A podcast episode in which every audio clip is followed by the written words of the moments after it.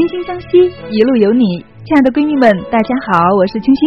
女人课堂二零一八年度闺蜜大会暨蜕变之约即将在线下举行，我们为你准备了两天一夜的精彩课程，让你从声音、形象、心灵三方面快速提升自己的个人魅力与气场。真诚邀请亲爱的你与我们一起精彩绽放。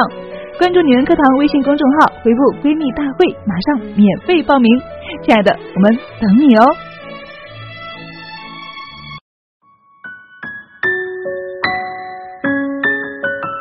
女人课堂与您共同成长。嗨，亲爱的姐妹们，欢迎来到我们的女性成长板块。我是主播卢杰。今天跟大家分享的文章是关于孩子的兴趣班不想学了的话题。为了培养孩子的艺术细胞，给他报了很多兴趣班，画画、钢琴、舞蹈、书法。可是突然有一天，孩子说：“妈妈，我不想学了。”你有这样的苦恼吗？一起来听听作者麦子的文章。当孩子说：“妈妈，我不想学了。”你的回答可能改变孩子一生。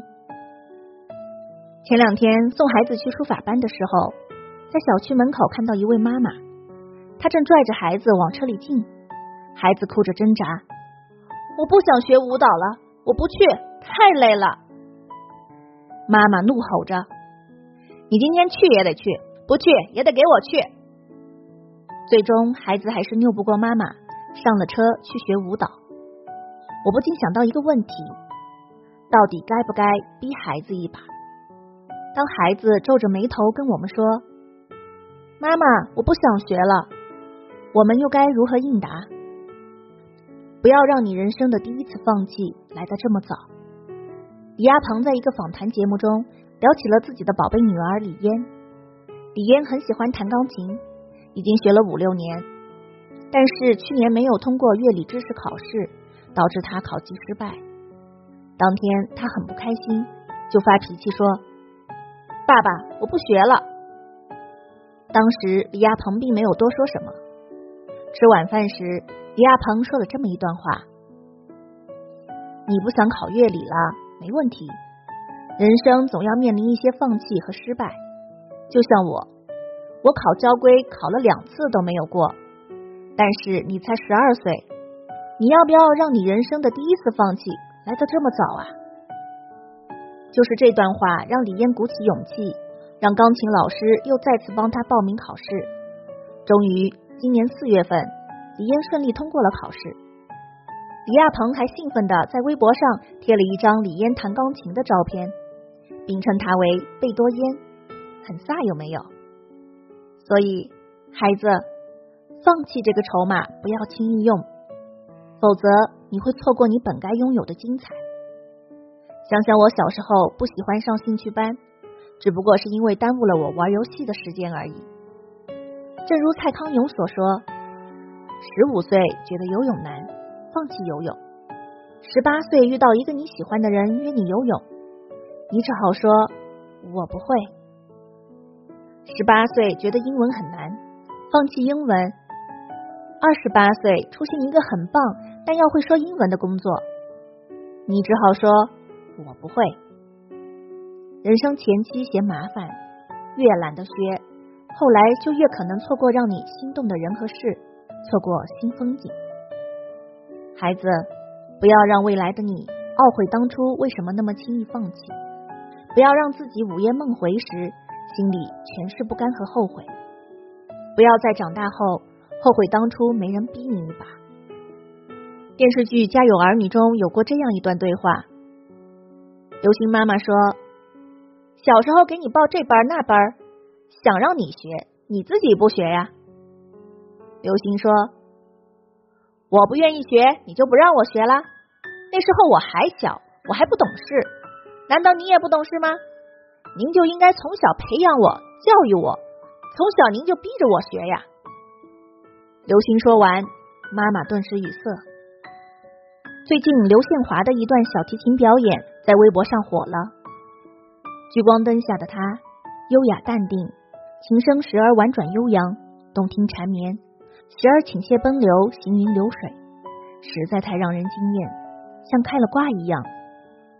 有一次，Angelababy 问刘宪华：“你是小时候被父母逼着学小提琴的吗？”“对，被逼着。”“那你小时候愿意吗？”“我不愿意，一直到我十一二岁就一直不想拉。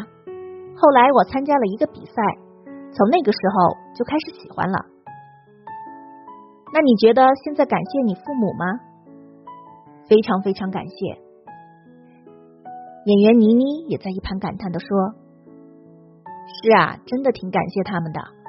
如果他们不逼你，这些东西永远不会长在你身上。”这时的 Angelababy 怅然若失，说了一句话：“为什么当初没人逼我啊？”这句话承载着多少不甘和懊悔。孩子想退缩，想放弃，也不难理解。积年累月。风雨无阻的每周带孩子上课，很多父母都会觉得又累又烦，更何况是去上课的孩子呢？可是，如果这个时候我们轻易的让孩子打了退堂鼓，孩子很可能会在将来后悔当初的自己为什么没能咬牙坚持下去。我们也会自责内疚，为什么当初没能逼孩子一把？孩子，人的一生总得有个爱好。让孩子学有所长，拥有一项伴随一生的兴趣爱好，是送给孩子最好的礼物。这第一份礼物是让孩子多一份生活的底气。刘若英七岁那年，她问祖母：“我为什么要学钢琴啊？”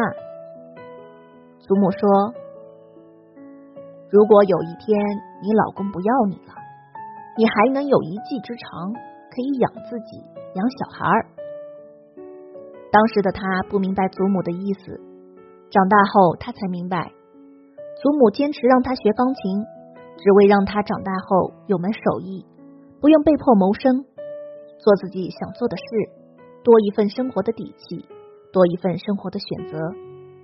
这第二份礼物是帮助孩子发掘自己的特长，天生的叫做天赋，但没有孩子生来就有特长，比如莫扎特。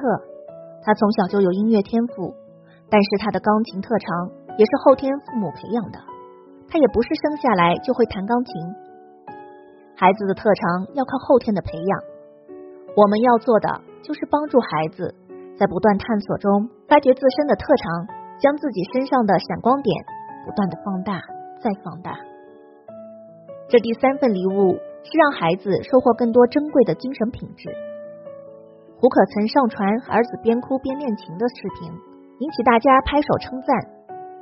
视频中，小安吉淌眼抹泪的同时，双手不忘弹琴的小模样，真是让人感动又心疼。小小的身体蕴藏着大大的能量，正如胡可所言，我们不需要执着一定完美的结果，却要拥有坚持的品质，因为这份品质能让我们练就一身过五关斩六将的本领。那就是做事有毅力，不轻言放弃，有耐心，有毅力。坚持没那么容易，但也没那么难。一开始就跟孩子做好约定，让孩子参与决策，这是帮助孩子坚持不懈的首要法宝。在孩子五岁时，我给他报了各种兴趣班，书法、击剑、跆拳道、钢琴等。